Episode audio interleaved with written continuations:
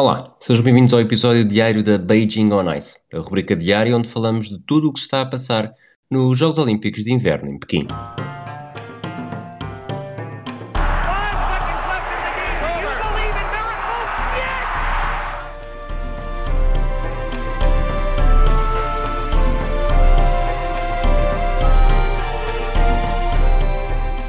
Olá, Sara. Olá, Rui. Olá, Isso fica Olá. horrível no áudio, mas pronto. Estás de volta, Fragoso, tudo bem? É, está tudo. eh, Vieste por Estava- ordem na barraca, foi isso? vi, vim por ordem, vim por ordem em, em vocês dois, apesar de ter, tenho ouvido, tenho gostado muito, mas decidi participar. É, vim ver a bola, basicamente. Faz, muito rapidamente faz pensar, faz parecer aquelas aulas que nós tínhamos, no, pelo menos eu tinha no secundário com professoras estagiárias e havia sempre, pelo menos uma vez por período, em que ia lá a orientadora e havia sempre aquele silêncio sepulcral. Vai ser mais ou menos isso hoje que nós vamos sentir contigo aqui, porque nós não, não, queremos estejam pisar a linha. Estejam à vontade, chamem, chamem os nomes que quiserem um ao outro. Muito bem. Bom, Fragoso, estás de volta, portanto vou-te pôr aqui na berlinda. Olá. Antes de falarmos das medalhas, eh, sei que sabes desse assunto que se está a passar. Infelizmente não conseguimos gravar já depois do assunto ter sido esclarecido, mas há uma confusão com o Comitê Olímpico Russo, com os patinadores do Comitê Olímpico Russo, em que a Camila Valiev, o Kontriatuk e a dupla da dança, não, dos saltos, Hã? dos saltos ou da dança, como assim dos saltos? De- Dos pares. dos pares, Dupla de pares. a dupla de pares não treinou esta manhã e, e parece que, que o assunto há quem esteja a dizer que é doping, há quem diga que é só uma questão burocrática. A, a verdade é que o próprio o próprio governo eh, russo, se quisermos chamar assim, o porta-voz de Vladimir Putin já comentou o assunto, está, diz que está à espera de, de, algum, de alguma comunicação oficial, mas é um bocado impossível fugirmos aqui eh, a este fantasma que continua a pairar edição após edição de que podemos ter novamente eh, um atleta russo com um teste positivo a doping. Todos os- de dois em dois anos, agora é que nem é de quatro em quatro, é de dois em dois. eh, temos sempre, e às vezes até todos os anos, quando, é, quando estamos a falar até de outras modalidades e de campeonatos mundiais com maior ou menor eh, preponderância mediática, mas eh, vindo da Rússia, todas as cautelas são, são poucas, está dado o histórico bem recente e quer dizer, já não, já não há grande paciência para. para para estas, para estas manobras, ainda por cima depois também com a questão do ser o, estarem sobre a bandeira do Comitê Olímpico Russo, eu acho que se continuarmos assim, acho que medidas mais severas seriam necessárias. Um, a questão do atletismo é um. Eu não, não, não tenho tantos conhecimentos sobre isso para dizer o que vou dizer, mas parece-me que foram, bom, foram mais assertivos, foram muito mais duros e têm. um, e pelo menos acho que poderá ser esse o caminho se continuarmos a ter uh, outros escândalos uh, relacionados com doping, relacionados com o Comitê Olímpico Russo.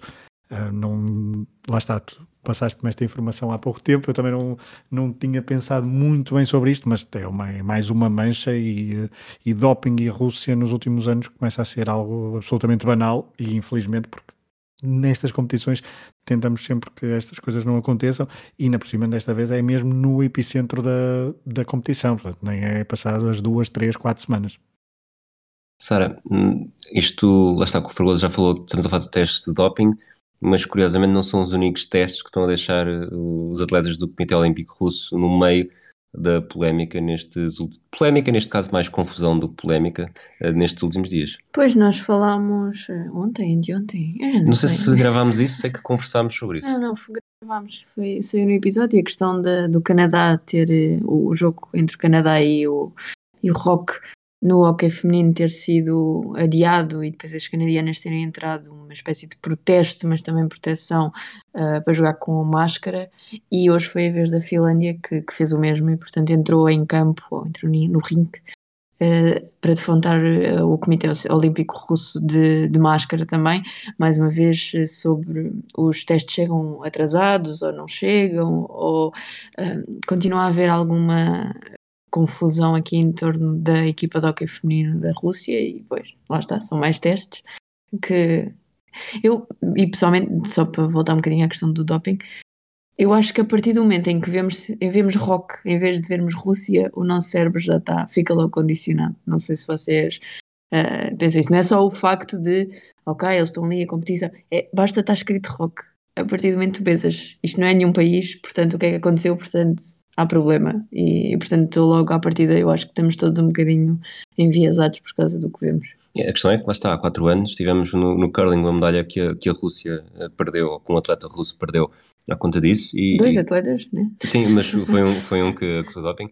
Uh, Fragoso, ao contrário do que Pierre Coubertin queria e muita gente defende, que os Jogos Olímpicos não são políticos, para mim é, é, exatamente o oposto. É impossível os Jogos Olímpicos não serem políticos. Tudo bem que é formatado à volta do desporto, mas há sempre uma componente política muito presente, seja mais num, num contexto de maior ou menor tensão, de maior ou menor conflito. Tivemos eh, os episódios que fomos gravando ao longo dos últimos meses na, na Tocha Olímpica acabam por uh, evidenciar isso mesmo.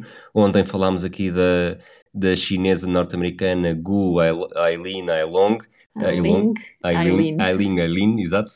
Portanto, uh, temos aqui política. E hoje, com, ou nestes dias também com o Comitê Olímpico Russo e com o doping, uh, tendo em conta o que se está a passar no mundo nas últimas semanas, eu diria que é mais uma vez impossível uh, dissociar as coisas, não que uma esteja a acontecer, acontecer pela outra, mas está tudo, diria eu, com muitos paninhos quentes para garantir que isto não, não escala, mesmo não, que, que o escalar o topo seja só um incidente diplomático sem grande consequência física, mas é preciso estar aqui a tratar disto com agulhas. Claro, é preciso também não esquecer que o, o principal líder um estrangeiro que esteve na, na cerimónia de abertura foi Vladimir Putin, um, a nível mundial, com uma recebido com, sempre com, com bastantes honras na, na China. Uh, uns Jogos Olímpicos que foram marcados, obviamente, por, por um bloqueio diplomático bastante acentuado, se bem que é um bloqueio diplomático, eu tenho dúvidas com que este bloqueio diplomático não tenha grandes consequências. Tem, hum, tem lá está, para depois para estas ramificações tem algumas consequências, mas para o, eh, não tem tantas consequências como se fosse um bloqueio desportivo, como aconteceu uh, em algumas edições, nos anos, uh, principalmente nos anos 70 e 80. Uh, mas tendo em conta o histórico, sim, estamos, estamos na China, com um grande a falar de uma de um possível escândalo ou possíveis problemas com, com um comitê muito próximo ao regime de Pequim.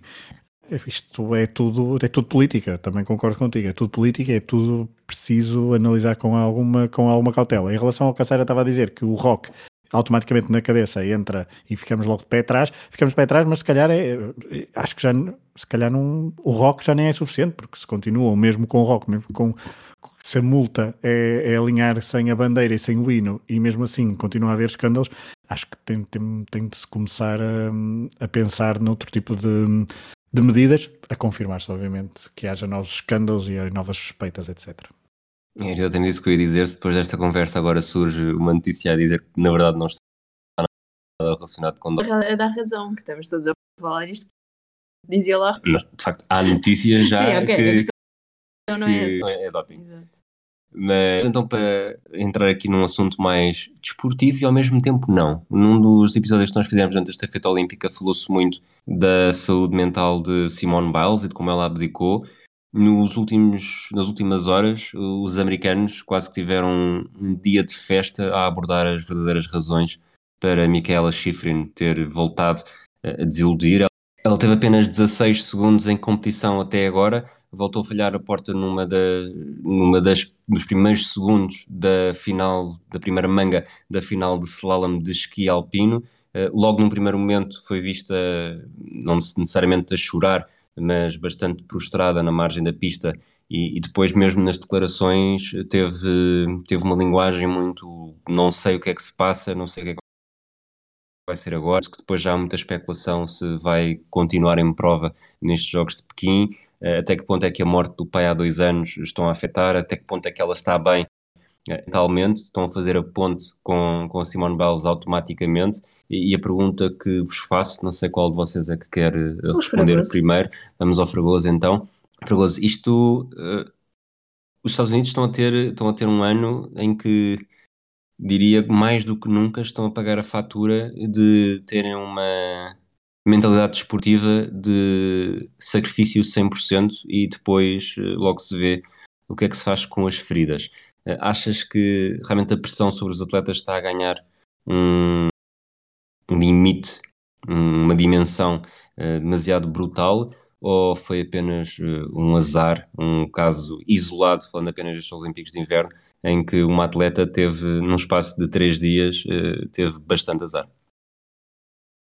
Não, é, é, começa, começa a ser algo, algo bastante coincidência os Estados Unidos terem bastantes um, atletas de alta competição e daquelas que se lutam pelas medalhas envolvidas em atletas envolvidos nestas, neste tipo de questões. Claramente que Michaela Schifrin, ela, tu falaste da conferência de imprensa, aí foi claro, foi claro aquele primeiro momento em que ela se ajoelha e fica ali durante algum tempo uma auto-introspeção é relativamente normal, tendo em conta o que aconteceu, mas depois o próprio discurso dela é que começa a, a levantar algumas pontas do, de um véu que revela algum tipo de, de, ansiedade e de outro tipo de problemas relacionados mais com saúde mental. Em relação ao, ao, que, tu, ao que tu dizes, não sei se me incluí mais para um ponto uh, do que para outro, e uma posição intermédia também não é propriamente fácil neste, uh, neste assunto, mas os Estados Unidos, como maior potência desportiva basicamente não a nível de desporto de, de, inverno ou de verão, mas uma, uma grande potência, ao, um, ao ter estes casos, pelo menos vai obrigar,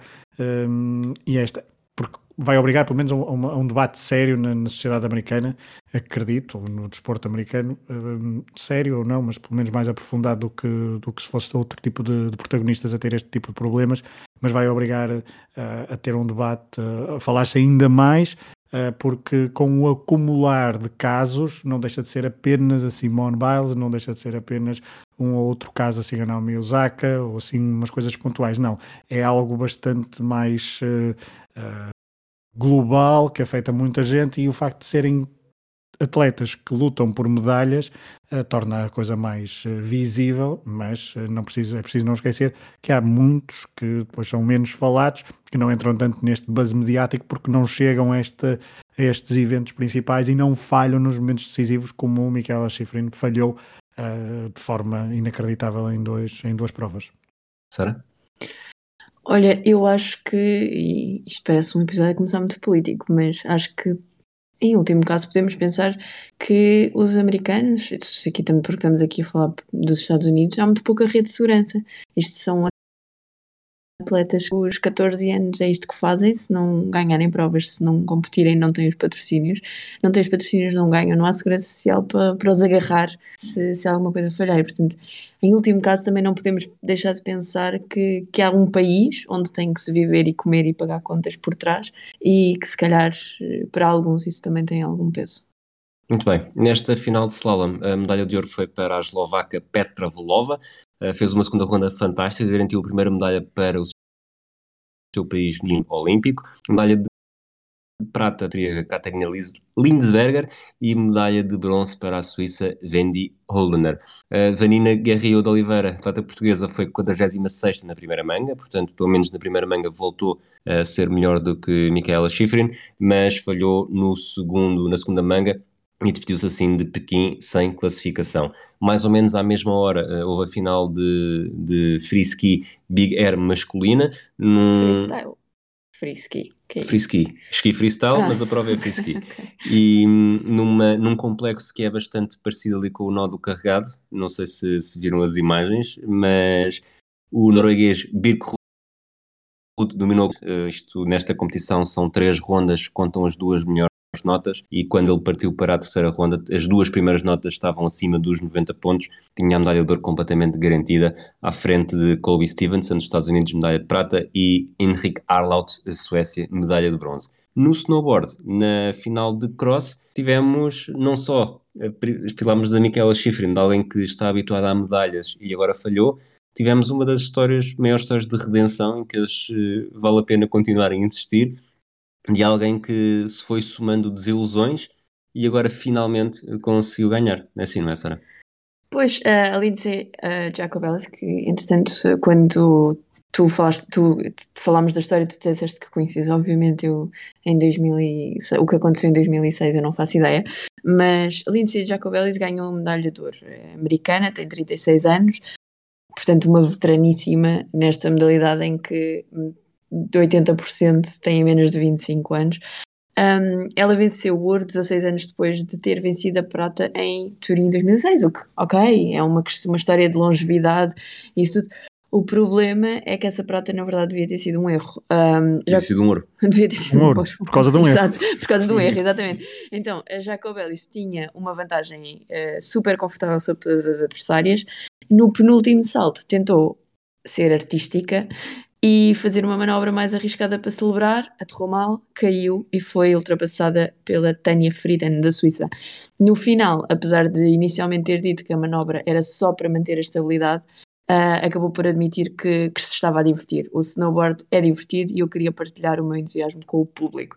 Ora, estamos a falar de uma miúda na altura de 20 anos, tudo bem, não sei o quê. O que é certo é que lhe custou o ouro olímpico e ela carregou essa cruz uh, até até agora. Até agora, porque em, uh, tanto em 2014 como em 2010 tinha, falhou as, a Big Final, uma vez por ter sido uh, desclassificada, outra vez por ter caído.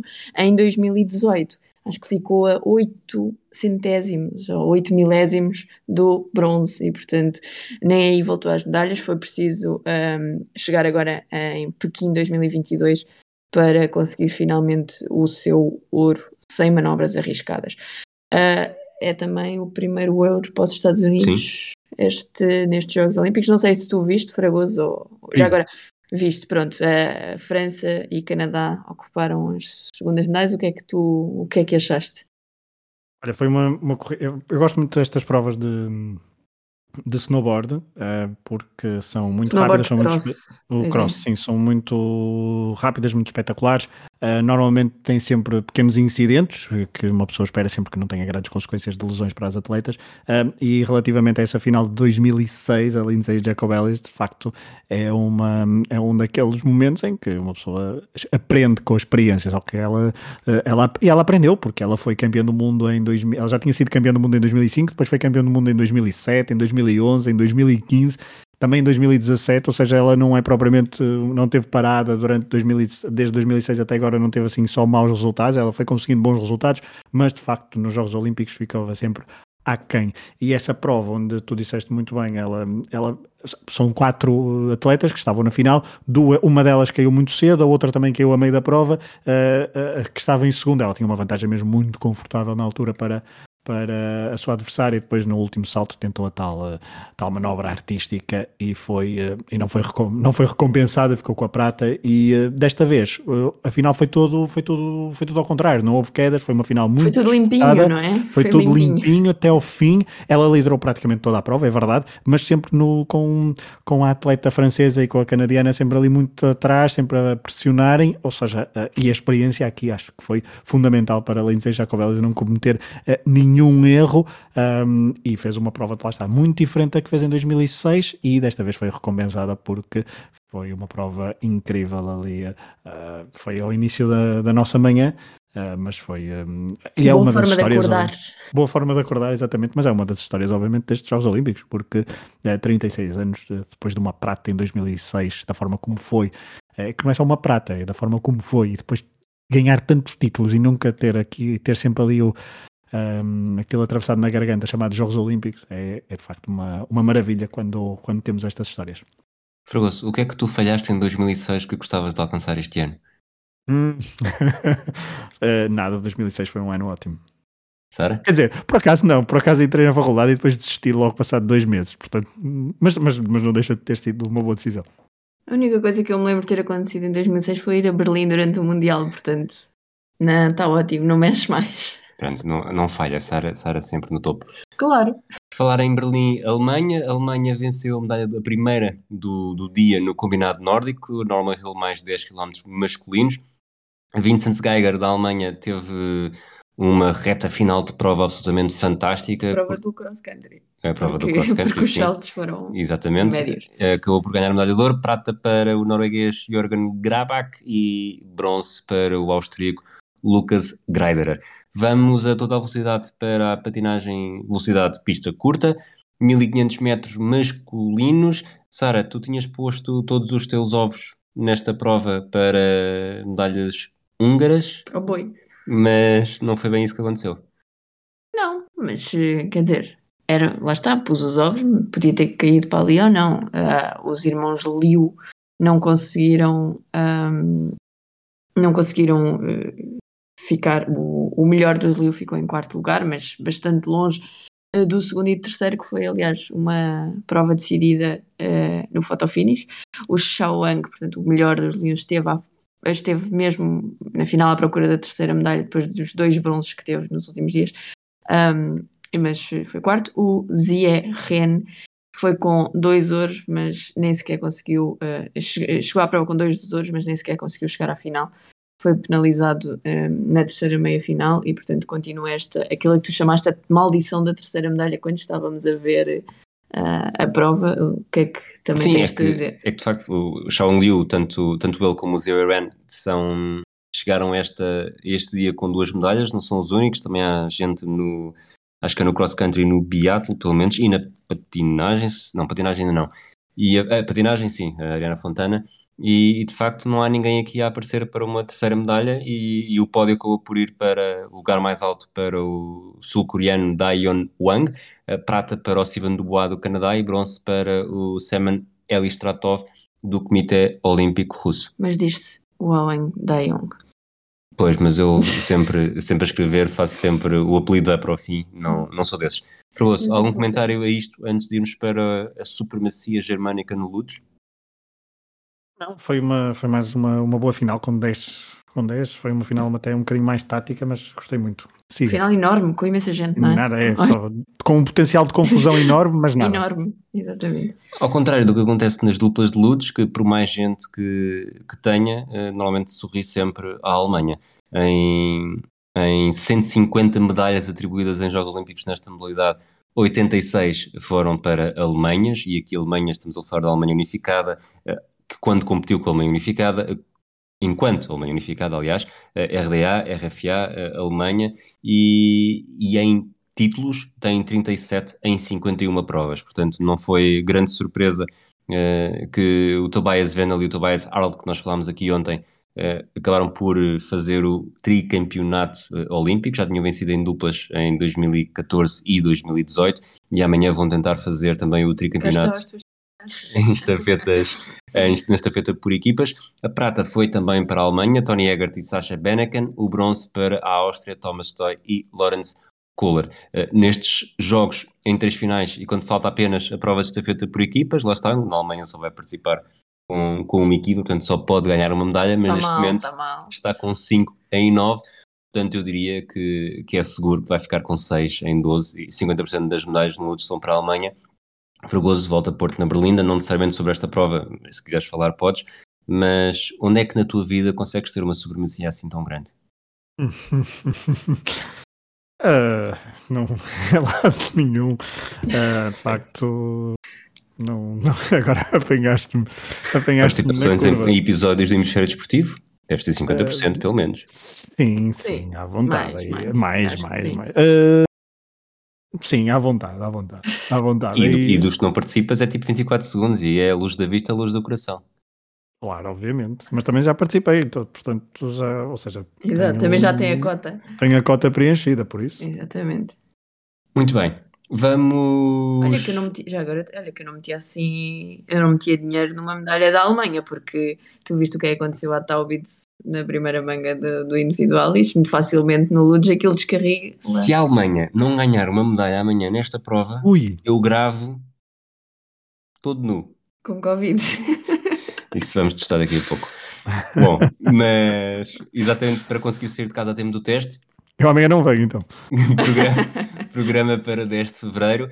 Temos oito finais. Começamos com aquela que será a mais interessante. Para digo ti. eu, digo eu, e se vocês não concordarem, provavelmente amanhã já não estão cá, até porque não vai ser uma imagem bonita. Não, vai ser uma imagem bonita porque eu vou estar vestido. Mas a partir de uma e meia, final masculina de patinagem artística, uh, programa completo. Veremos até quando, Livre. até onde programa livre, veremos até, até onde é que o Yusuru Hanyu vai conseguir recuperar e é quase garantido que vai tentar o, o quadro pelo Axel. Mas Portanto, se calhar transforma-se só num single Axel.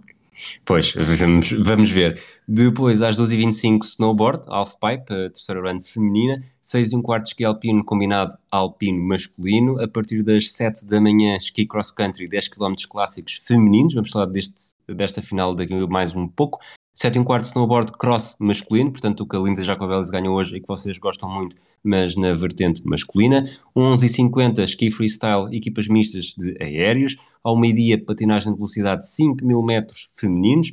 E para terminar, eh, às 13h30, Ludes, estafeta por equipas, já falámos desta final aqui também. Antes de lançarmos os palpites para este dia, Fragoso, queres fazer o balanço do que aconteceu uh, hoje? Que tivemos pela primeira vez uh, zeros. É, zero, Muitos. zero points, zero point. Uh, e tudo, tudo à, minha, à, minha, à minha boleia, porque eu apostei na Grã-Bretanha. Não, eu não fui à tua boleia e também tenho zero pontos. Sim, é verdade. Quase toda a gente à minha boleia, porque houve mais patronos a apostar na Grã-Bretanha, uh, incluindo Teresa Perdigão, que está Uh, neste momento em último, só para ah, desculpa, não, o som não ficou bem. Teresa Verdigão neste momento está em último, a 9 de fevereiro. Quem em último? Vamos passar à frente, não tens uma coisa para fazer. Mas, não, mas a, fica... a Teresa, a partir de ontem, começou a ver as coisas pela positiva, portanto, pode ser que não haja grande problema. Para quem não, para quem, só para contextualizar, quem não acompanhou os outros, uh, os outros concursos de palpites, Teresa Perdigão normalmente andava sempre na liderança e isso chegou a vencer, inclusivamente, um dos concursos. Um, em relação a, aos palpites, a maior parte deles, a Grã-Bretanha, zero pontos, a pensar no freestyle, no snowboard, aliás, e, um, e foi, tudo, foi tudo ao lado. Um, a Alemanha, que conseguiu também grande parte dos, uh, dos palpites de ontem, conseguiu 8 pontos, incluindo o Rui e o Varela, e uh, neste momento faz com que o líder neste momento sejam dois, dois uh, R's, Rodrigo Martins e Rui Simões, com 25 pontos. Eles apostaram na Alemanha e lideram neste momento o concurso. O melhor dos membros do H Desportivo é o Rui com 23, o Varela 22, eu tenho 18, a Sara tem 15 porque apostou, como dissemos há pouco, na Hungria e não tem uh, e não fez nenhum ponto no dia de hoje. Para amanhã, Rui e Sara, vocês estão muito amigos. Peraí, peraí, peraí, Fragoso.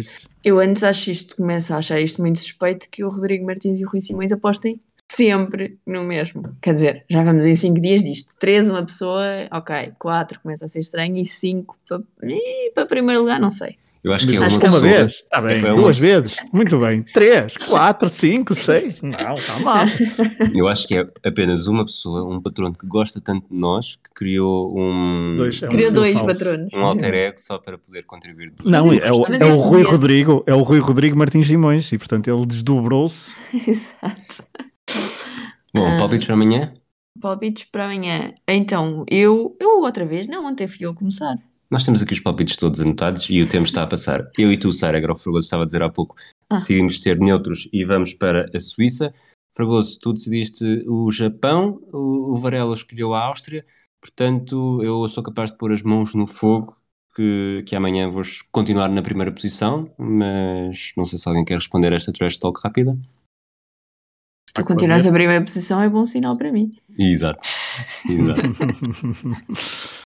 Vamos a isso para aqui a reta final do episódio, figura para seguir amanhã, 10 de fevereiro, eh, uma atleta que já falámos também nos episódios antes deste Beijing on Ice, boi para os mais atentos, Jacqueline Mourão, brasileira, 46 anos, uh, torna-se, tornou-se a terceira atleta da história a competir em três modalidades diferentes de jogos de verão e inverno, não agora, já há algum tempo. Desde 2004 em Atenas, Jacqueline Mourão falhou apenas duas edições, tanto de jogos de verão como de inverno, foi em Londres 2012 e em, no Rio de Janeiro 2016. De resto, competiu no ciclismo de montanha em 2004, 2008 e 2018, no biatlo em 2014 e no cross country em 2016, 2006, aliás, 2010, 2018 e agora 2022. Jacqueline Mourão tem oito jogos no passaporte e fez história nos últimos dias ao tornar-se a primeira atleta brasileira a participar em cinco edições diferentes de Jogos de Inverno. Até agora nunca conseguiu melhor do que um 64 lugar e aqui em Pequim vai participar em três provas. Depois de ter sido eliminada na prova de sprint, vai competir nesta próxima madrugada a partir das 7 da manhã nos 10 km de cross country em estilo clássico. Será difícil, se não impossível, aparecer no top 50, mas há muito que a história de Jacqueline Mourão é mais do que a sua posição. A longevidade e dedicação de Jacqueline é tão impressionante que é a única atleta a poder dizer que competiu em Pequim, tanto nos Jogos de Verão como nos de Inverno. Quem também já competiu em Pequim, Sara, pela, Não sei exatamente pelo quê. Vais, traz trazer alguma competição na sugestão de hoje? Ou vamos. Eu competi nos Olímpicos do Pequeno Almoço do Hotel, que eu fiz em Pequim. Hoje a sugestão. Com medalha de ouro. Aliás, tu ainda, ainda tens umas medalhinhas de lado à conta desses pequenos almoços. Tão simpático. Uh, então, a nossa sugestão, a minha sugestão, que eles não, aqui não mandam nada, é para Uai, um lago no. Uai, Uai, porque essa sugestão? Deixa-me falar, não estás com pressa. Um lago na, num, num dos bairros mais centrais de Pequim, eh, precisamente a norte da, da cidade proibida. Ontem falámos de, de. Ontem? Acho que foi ontem, ontem, ontem falámos de Utongs, um dos Utongs mais conhecidos de Pequim é precisamente o de Uhai, ao lado do lago, um, que, tornou, que se tornou uma zona muito popular de cafés, restaurantes e de vida noturna. E portanto, a minha sugestão é que passem um par de horas um, durante a tarde, ao fim, do, ao fim do dia, a ver o pôr do sol neste lago, que é um dos maiores, um, um de três, o maior de três que ficam aqui na zona, um, e que depois se aventurem uh, no no bairro uh, lateral, que é muito popular com turistas e, portanto, onde a acessibilidade em termos de eh, comunicação é mais fácil. Um, o lago em si dá para passeios, dá para ver vários templos e, inclusivamente, a antiga mansão do Príncipe Kong, que fica nas margens. O Príncipe Kong era o filho do King Kong? Eu devia despedir-te. um, é muito acessível e dá para, como todos como uma coisa que é muito importante em Pequim, que é ver natureza e esquecer um bocadinho o ar poluído da cidade, que sobretudo no verão uh, faz moça e portanto é a minha sugestão rapidinha para hoje. Uai, uh, para quem quiser procurar? H-O-U-H-A-I. Muito bem. Fragoso, alguma coisa a acrescentar antes de terminarmos Desculpa este episódio? Desculpa não ter trazido comida. Não, não, na boa, não. Este, este, este, este, este, este sítio é ótimo para o Balotelli. Uh, isto não dá para. Explicar, isto, não dá, Sara. isto não dá para expugnar. Fragoso, estás cá amanhã ou vamos voltar a ser insultado outra vez? Não, a partida sim, a partida vem Olha, cá. hoje não te chamei palhaço. Pronto. Fizeste Vá, coisas piores. Um abraço mas, mas, ele prometeu, mas ele prometeu nudez, portanto não sei se foi melhor, não sei. É verdade, é verdade. Um abraço a todos. Até à próxima. Até amanhã, neste caso.